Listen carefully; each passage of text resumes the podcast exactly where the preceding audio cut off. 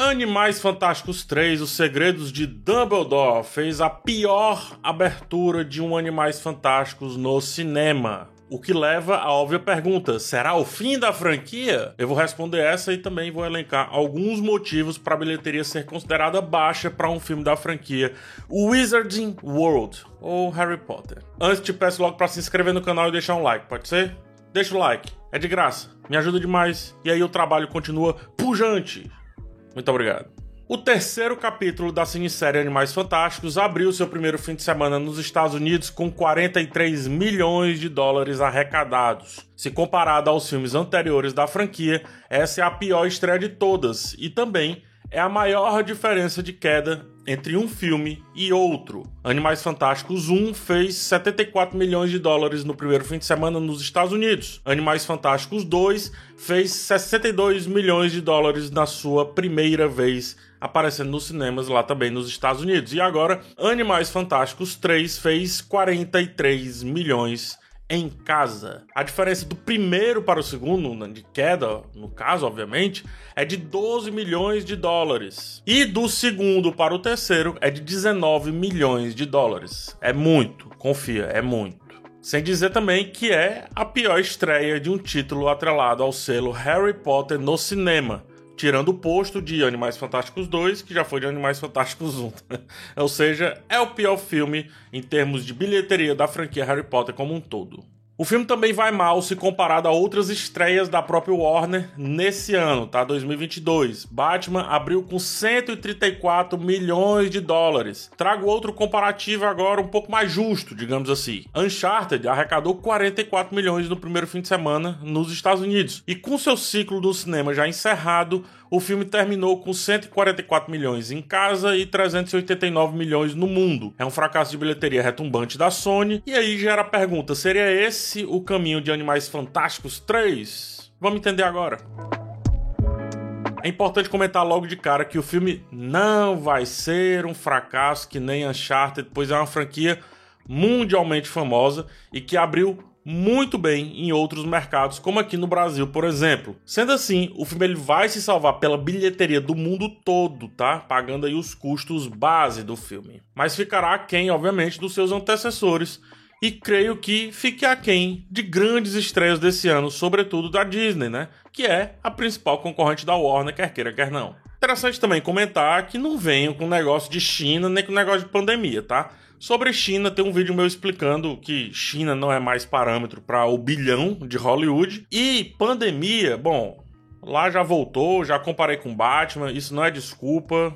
Lá tá tudo de volta, o cinema tá funcionando a todo vapor. Existem fatores palpáveis e fatores não palpáveis ali do insucesso do filme no primeiro fim de semana nos Estados Unidos. Fatores palpáveis, visíveis a olho nu são: a produção parece estar amaldiçoada, né? A J.K. Rowling, ela não para da sua ode de preconceitos aí, ela não para com isso, mesmo tentando vender um filme que fala sobre aceitação em alguns momentos é impressionante como ela traz o debate à tona de uma maneira absurda. Johnny Depp foi retirado do elenco, só que ele deixou um lastro durante aí, um lastro de destruição durante a produção da franquia como um todo. E no apagar das luzes da divulgação de Animais Fantásticos 3, o ator Ezra Miller foi preso e ele interpreta um papel muito importante nesse filme.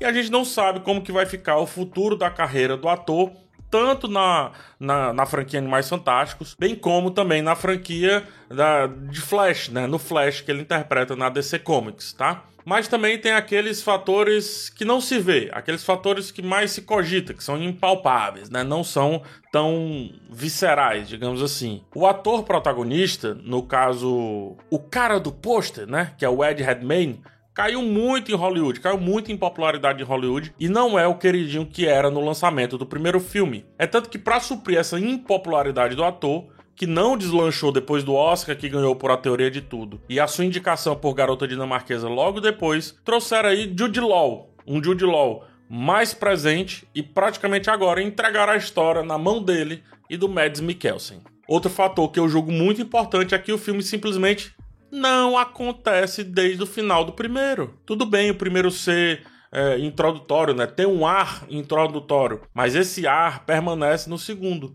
e também permanece agora no terceiro, que andou assim a passos de tartaruga.